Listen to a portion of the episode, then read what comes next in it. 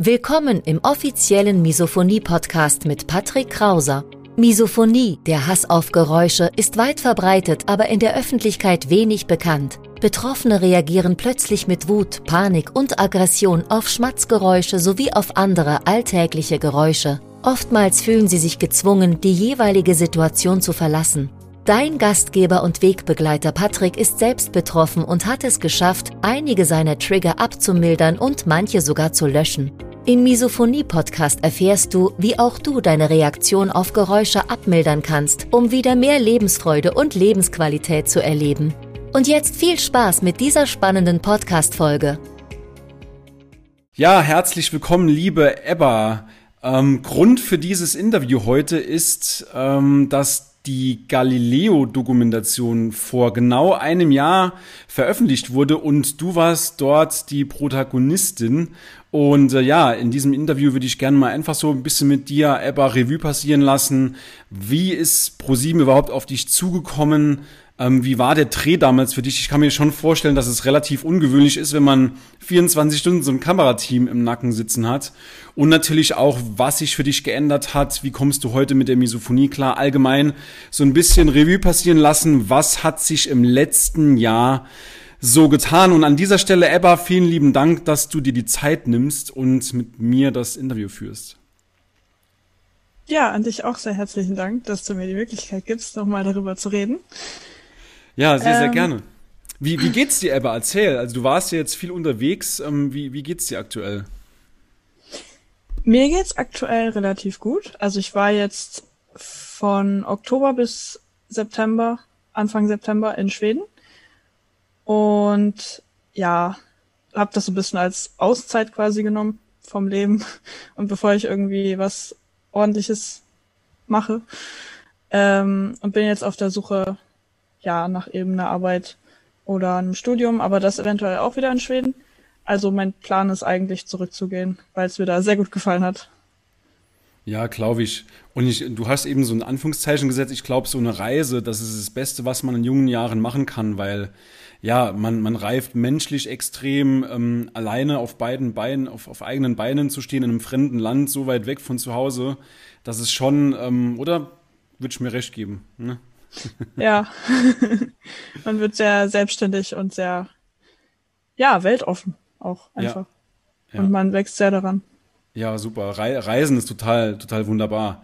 Jetzt mal zum mhm. Thema ein Jahr nach Galileo. Ähm, erstmal, wie, wie ist denn Pro7 überhaupt auf dich zugekommen? Haben die gesagt, Ebba, du bist unsere Versuchsperson, äh, wir drehen mit dir eine Dokumentation oder wie, wie kam das? Also das kam durch einen Facebook-Aufruf da hatte die Administratorin von der Misophonie-Gruppe eben geteilt, dass Pro7 jemanden sucht und ich habe dann auch gleich als erste noch am selben Tag angerufen, war sogar die äh, Redakteurin sehr überrascht, dass so schnell eine Antwort kam. Ja. Und dann habe ich halt kurz von mir erzählt und dann meinten die, ja, das klingt ganz gut und wenn Interesse da ist, dann würden wir das mit dir gern machen. Und ja, so kam das dann. Und die waren, glaube ich, drei volle Tage bei dir zu Hause, gell? Ja. Ja, wie war das für dich, wenn man, wenn man wirklich so ähm, das, das, das Team äh, 24 Stunden um sich rum hat? Gerade auch die Anspannung mit den, mit den Geräuschen, ich stelle mir das schon sehr, sehr schwierig vor, ne? herausfordernd. Ja, also ich muss sagen, ich fand es extrem cool. Also es ist eine richtig tolle Erfahrung. ich wollte sowas schon immer mal machen. Und ja, man hat natürlich 24-7 jemanden um sich rum. Aber das waren echt sehr nette Menschen und sehr tolle Menschen und dann, das war, das war irgendwie wie so Freunde um sich rum haben einfach. Und dann halt so ein bisschen über ein bestimmtes Thema erzählen. Ich habe nur gemerkt, dass es wirklich sehr angestrengt hat, ähm, konstant über dieses Thema nachzudenken, tatsächlich. Ähm, weil man ja dann auch zwischendurch immer irgendwas gefragt wird oder sich eben hinter der Kamera auch mal darüber unterhalten hat. Mhm. Und ja, aber es hat mir trotzdem viel gebracht. Auch das viel reflektieren und viel drüber reden und so. Und die waren auch alle sehr rücksichtsvoll. Also die haben selber dann gemerkt, oh, jetzt esse ich ja gerade einen Chip, das mag Ebba ja nicht so, dann höre ich mal lieber auf oder frag mal, ob das okay ist. Und ja, also das war schon voll verankert im Gedächtnis. Das war sehr gut. Also da gab es keine Probleme. Ja, vorbildlich, ne? Also dass die dann direkt schon so sensibilisiert sind, ähm, Ja, super. Und wie ist es heute für dich? Also du hast jetzt gesagt, das war für dich eine tolle Erfahrung. Was hat sich denn so seitdem für dich persönlich geändert? Oder hat sich was geändert? Oder? Ähm, nun ja, also ich würde sagen, für mich, also ich persönlich habe mich ein bisschen geändert, dadurch, dass ich halt einfach das so viel reflektiert habe und mir so oft gedacht habe, das ist doch gar nicht so selten und es ist auch gar nicht so absurd, dass ich da einfach mit einem ganz anderen Bewusstsein irgendwie rangehe, wenn ich drüber rede. Äh, also es fällt mir nicht mehr so schwer und ich halte es auch nicht mehr so geheim. Mm. Ähm, das Umfeld an sich hat auch ja halt offen reagiert und sagt zwar immer so, ja, ist doch, verstehe ich doch voll und muss sich da nicht entschuldigen und so, aber es denkt natürlich nicht jeder immer dran. Mhm. Also das ist manchmal echt immer noch ein bisschen anstrengend, aber das Grundverständnis ist zumindest da und darum geht's ja eigentlich. Also mir zumindest geht's darum. Ich glaube, das ist auch genau richtig. Das ist auch das Wichtigste. Ich meine, die Leute, sind wir mal ehrlich, sich in einen Misophoniker hineinzuversetzen. Also mir persönlich fällt es ja schon schwer, das irgendwie jemandem anderen begreiflich zu machen oder Misophonikern allgemein, dass man dann von einem Angehörigen verlangt, ähm, sich das, also das, dass es zu 100% durchsteigt, versteht, mhm. ist vielleicht ein bisschen viel verlangt, aber er, er muss es ja nicht zu 100% verstehen, sondern einfach nur akzeptieren, dass es nun mal so ist, wie es ist und dann, ja, sich auch so vielleicht sogar im, im besten Falle wie so eine Art misophoniger Bodyguard zu verhalten, wie jetzt das Filmteam bei dir auch. Also, ja, wirklich Hut ab vor dem, vor dem Filmteam, dass die dann direkt schon so auf dich eingegangen sind. Wirklich super. Ja. Und du hast auch gesagt, Eppa, dir fällt es nimmer so schwer, darüber zu sprechen. Das ist doch allgemein eigentlich ein gutes Gefühl, wenn man sich nimmer so sehr schämt, wenn man mutiger ist, darüber zu sprechen, wenn man einfach mit einem anderen Selbstverständnis drüber spricht, ne? Oder? Ja. Vor allem, wenn man dann merkt, dass andere vielleicht sagen, ja, stimmt, das habe ich doch auch. Oder ja, so geht's mir auch in manchen Situationen. Da kenne ich so viel mehr Leute, seitdem ich sage so, ich hab da was oder ja. könnt ihr da mal drauf achten, dann sind die so, oh ja, das habe ich ja auch. Also, oder in einer leichteren Form. Aber die verstehen zumindest, was ich meine. Ja. Und das ist halt, wenn man sich nicht traut, drüber zu reden, erfährt man halt nicht, ob die anderen das vielleicht auch so sehen. Genau. Deswegen, genau. Ja. Entweder, vielleicht ist ja auch wirklich der, der glückliche Zufall dabei und derjenige leidet selbst an Misophonie, also glücklicher Zufall in Anführungszeichen natürlich, ne? Aber zumindest was, was das Verständnis angeht. Und ja, vielleicht gibt's ja auch den einen oder anderen Angehörigen, der selbst jemanden in einem erweiterten Bekanntenkreis hat, der das auch hat, der das auch kennt. Also insofern, wenn man drüber spricht, dann, dann macht man, glaube ich, mehr gut äh, als, als schlecht, ne? Hm. Ja. Aber du warst jetzt von Oktober bis September, also knappes Jahr in Schweden. Wie war's denn dort mit der Misophonie? Also dort, muss ich sagen, war es anfangs sehr gut, weil ich mich mit den Leuten gut verstanden habe. Es waren, also ich war bei einer Gastfamilie von mhm. zwei Erwachsenen und drei Kindern und mhm. fünf Hunden.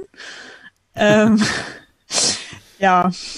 Und also es war anfangs wirklich sehr gut. Wir haben immer zusammen gegessen und das ging auch, weil ich halt, von, also die Kinder waren eins und zwei, so ich war halt nie von so kleinen Kindern umgeben. Und bei kleinen Kindern ist es ja dann noch, noch mal ein bisschen anders, mhm. gerade wenn es ums Essen geht. Mhm. Ähm, da ging das irgendwie. Also ich weiß nicht, ich war auch, glaube ich, allgemein entspannter dort als hier. Ähm, mhm. Da war das kein Problem. Und auch mit den Hunden, denen habe ich eigentlich relativ gerne zugehört beim Essen. Es war irgendwie sehr friedlich. Nur hat dann die Gastmutter irgendwann angesprochen, dass sie sehr aggressiv wird, wenn sie hört, wie sich die Hunde sauber machen. Und seitdem sie das gesagt hat, habe ich da so sehr drauf geachtet, dass es mich dann auch irgendwann gestört hat. Mhm. Und ich dann teilweise die Hunde angebrüllt habe, dass sie doch bitte rausgehen sollen oder weiß ich nicht. Das, also ich, ja, habe da manchmal leider auch meine Fassung verloren, weil ich wusste, dass es uns beide jetzt stört. Das war ein bisschen doof, weil das doch ganz schön oft passiert. Mhm. Ähm, und ja, mit dem Essen, ja, wenn die Person an sich irgendwann anstrengend wird, wird halt leider auch das Essen anstrengend. Mhm. Und das ist mit Kleinkindern ja öfter der Fall. Und wenn man dann schon genervt ist vom Tag oder man ist halt gestresst, dann hat das auch öfter mal genervt. Mhm. Ähm, ja. Aber es war jetzt nie so, dass ich dann gesagt habe, ich will nie wieder mit euch essen. Ich habe es mhm. dann halt trotzdem immer gemacht, aus Höflichkeit. Okay, und hast du dich dann irgendwie geschützt? Oder bist du dann ähm, auf gut Glück zum Essen und hast gehofft, dass die Geräusche nicht so, nicht so extrem werden, oder? Wir hatten immer relativ laut Musik an. Mhm. Und das war halt auch so ein bisschen so, wir sitzen zwar am Tisch, aber wir sind eigentlich nur am Handy. Mhm. Und wir reden nicht so wirklich miteinander. Und wenn man sich dann eben auf den Handy-Inhalt fokussiert, dann ging Ja. das. Auch Ja. wenn ich das nicht so toll fand. Ja. Aber es war mir dann lieber, als den Kaugeräuschen ausgesetzt zu sein. Ja, ja, natürlich, ja. Ja. Ja, das sehe ich öfters, wenn ich dann mal im Restaurant bin. Seit neuestem darf man ja wieder ins Restaurant, ähm, dann sitzen die Leute dort und starren in ihr Handy, statt sich irgendwie äh, ja, normal zu unterhalten. Also ich glaube, das ist die, die heutige Zeit. Ich hoffe, irgendwann wird's noch mal, wird's noch mal besser, ne? Ich habe Ja, mir noch eine Frage aufgeschrieben, Ebba, und zwar, du hast in dem Beitrag, um nochmal auf den Beitrag zurückzukommen, du hast in dem Beitrag ja verschiedene ähm, Tests gemacht. Willst du darüber vielleicht ein bisschen was erzählen? Also auch die Messung des Cortisolwertes im, im Blut und so weiter. Genau, äh, wenn ich mich richtig erinnere, das ist ja auch eine Weile her, ich muss kurz nachdenken. Ähm, wenn ich mich richtig erinnere, mir wurde eine Haarsträhne abgeschnitten und da wurde der Cortisolwert gemessen, soweit ich weiß. Ähm, der war erhöht. Also er hat leider keine, der Professor, der das gemacht hat, hat keine genauen Werte genannt bei dem Test. Aber es war auf jeden Fall über dem Normalbereich. Und dann hatte er mir noch so ein ähm, so eine Art Armband gegeben, was äh, ich glaube die Herzfrequenz, äh, die Leitfähigkeit der Haut und ich, da war noch was Drittes dabei, ich kann mich nicht mehr genau erinnern. Ähm, was das halt, das hat die Werte gemessen, äh, bevor und während ich getriggert wurde Mhm. und dann in so einem Diagramm veranschaulicht. Mhm. Und ja, da hat man schon deutliche Ausschläge gesehen dann. Ähm, da war ich einerseits überrascht, dass das doch so sehr, also dass man doch so sehr reagiert, aber andererseits war ich auch erleichtert, dass man sozusagen einen Beweis hat, dass man Dass sich das gar nicht ist. ausdenkt irgendwie. Ganz genau, Ja, ganz eben. wichtig, dass es messbar Ja. ist eben. Wirklich wie real messbar, ja. Das ist, das ist sehr, sehr viel wert. Ja. Ja, und das war ja wirklich nur auf das Geräusch fokussiert. Also da gab's dann auch nichts anderes, was es hätte sein können. So, Mhm. okay, vielleicht die Aufregung ein bisschen, aber naja, Ja. man hatte ja auch die Vorherwerte schon, von daher. Ja. Und du hast dich in diesem Versuch ja dann absichtlich äh, triggern lassen, sozusagen. Also du hast dir dann das Triggergeräusch vorgespielt, beziehungsweise ich glaube, deine Mama war dabei. Und die hat Die dich musste dann. essen, ja. Die musste essen und, und dich dann triggern. Ist verrückt. Also was du, allein um das mal nochmal festzuhalten, was du alleine für dieses, für diesen Versuch mitgemacht hast, ich glaube, ähm, ja, da zieht jeder Misophoniker ähm, innerlich den Hut. Ne? Wirklich Chapeau. Also wenn ich überlege, mich absichtlich triggern zu lassen, äh, ja, es ist schon eine, schon eine Hürde, definitiv. Insofern nochmal, nochmal super gemacht, auf jeden Fall. Klasse. Ja, danke. Ja. Ja, ähm, vielleicht noch so zum, zum Abschluss. Ähm, was hat sich denn so im letzten Jahr, auch was die Öffentlichkeitsarbeit angeht, du, ich meine, du warst jetzt eine, eine, eine Zeit lang in Schweden ein Jahr. Also ich habe für mich zumindest mal festgestellt, dass die Veröffentlichungen ähm, sich verdoppelt haben. Also ich habe ja damals, als ich mein erstes Buch rausgebracht habe, im März 2020 oder April 2020, dort gab es, wenn man nach Misophonie googelte, um die 40, 45.000 Ergebnisse. Und mittlerweile, für das zweite Buch, habe ich nochmal gegoogelt und die Ergebnisse festgehalten natürlich. Und die Ergebnisse haben sich verdoppelt. Also zwischen 80 und 90.000 meine ich. Und das hat sich so in einem, einem oder anderthalb Jahren jetzt schon geändert. Also für mich zumindest ähm, wird die Misophonie immer, immer breiter, immer öffentlichkeitswirksamer und ist eine super Sache. Ich weiß nicht, ob du das, ob dir das auch so geht, ob du das auch au- gemerkt hast oder eher nicht Ähm, also f- für mich persönlich jetzt nicht, Hm? weil ich mich auch nicht so intensiv mit dem Thema befasse wie du wahrscheinlich. Hm. Ähm, aber ich sehe ja auch, also gerade so auf Instagram und Facebook, dann sieht man ja schon deine Seite, es werden immer mehr Follower, immer mehr Beiträge. Ähm, ihr gebt jetzt auch Coachings zum Beispiel, das macht man ja auch nicht, wenn es zu wenige sind. Also es müssen ja schon Interessenten dafür da sein und äh, die Facebook-Gruppe wird größer, es werden immer mehr Beiträge, also es ist schon mehr geworden, finde ich. Oder es mhm. wird konstant mehr und man findet immer mehr Leute, die sich da irgendwie auch dazu äußern oder die sagen, ja, ich habe das auch oder ich verstehe dich und so. Das äh, ist mir schon aufgefallen, ja. Das finde ich aber auch sehr gut. Also bin auch sehr überrascht. Positiv, natürlich. Ja, ja, total. Vor allem mal abwarten, was in ein, zwei Jahren los ist, weil ich habe gerade heute nochmal bei einem, ähm, bei einem Beitrag auf, auf RTL, auf, in, auf dem Instagram-Kanal von RTL, habe ich gesehen, dass ich auch irgendeine, ich weiß es nicht mal, irgendeine, irgendeine Reality-Schauspielerin auch geoutet hat, in Anführungszeichen, dass sie an Misophonie leidet und war auch ein schöner Beitrag, hat dann auch ein, gab dann auch das entsprechende Video in dem Beitrag dazu. Ähm, ja, insofern, also je mehr Leute das teilen, desto, desto Öffentlichkeit, äh, desto mehr Öffentlichkeit erfährt davon. Und ich glaube, dann äh, fällt es den Leuten auch nicht mehr so schwer, darüber zu sprechen. Die, die schämen sich nicht mehr dafür. Man ist mutiger, man geht vielleicht auch eher mutig in das Gespräch mit Angehörigen, mit Familien, vielleicht sogar mit dem Partner wo das tendenziell am, am häufigsten einfach vorkommt. Ne? Also was, was denkst du? Je öffentlichkeitswirksamer das Thema wird, desto mutiger werden, glaube ich, auch die Leute. Ne? Ja, auf jeden Fall. Ja. Es muss halt nur der erste Schritt getan werden und dann, dann wird es aber eigentlich, also es ist ja bei vielen Dingen so, auch bei anderen seltenen Krankheiten, von denen man jetzt vielleicht nicht so gehört hat und auf mhm. einmal hört man irgendwie ganz oft davon und dann ist das so, oh, ein präsentes Thema. Also dann, irgendwann wird es normal. Ganz das, genau. Ja. Ganz genau. Ich glaube, das war damals bei Depressionen, Burnout, das wurde auch erst belächelt. Da wurden die Leute ähm, angelächelt, ja, was ist ein Burnout, was ist eine Depression? Und mittlerweile ähm, ist es, ja, ist es, ist es sehr angekommen in der Gesellschaft, was das wirklich für eine Krankheit ist, für eine fiese Krankheit. Und ja, ich hoffe, dass die Misophonie auch irgendwann diesen, diese, diese, ja, diese Glaubwürdigkeit erhält, diese verdient, weil der Leidensdruck ist enorm. Ähm, das kann jeder Misophoniker bestätigen. Vielleicht jetzt noch so kurz zum Abschluss, Ebba. Was würdest du denn ähm, Misophonikern empfehlen? Also hast du irgendwelche Überlebenstipps in Anführungszeichen oder was? Wie würdest du allgemein empfehlen, mit dem Thema umzugehen? ja, also nach meinen Erfahrungen jetzt gerade im letzten Jahr würde ich ähm, sagen, dass man immer an sich selbst zuerst denken sollte, auch wenn das egoistisch klingt, aber gerade bei sowas. Also sei es jetzt, dass man eben drauf guckt, dass man sich selbst immer schützt, dass man Kopfhörer, Ohrstöpsel, was auch immer dabei hat, äh, Taschentücher für andere Menschen, Kaugummi oder irgendwas, ähm, dass man dann aber auch mit den Leuten drüber reden muss. Also gerade wenn man sich sagt, okay, ich halte das wirklich nicht mehr aus, ist es eigentlich wirklich das Beste, es anzusprechen, weil ja, äh, ja, als versuchen kann man nicht. Und meinen Erfahrungen nach reagieren doch, ich würde jetzt mal sagen, neun von zehn Leuten reagieren doch positiv und verstehen es auch.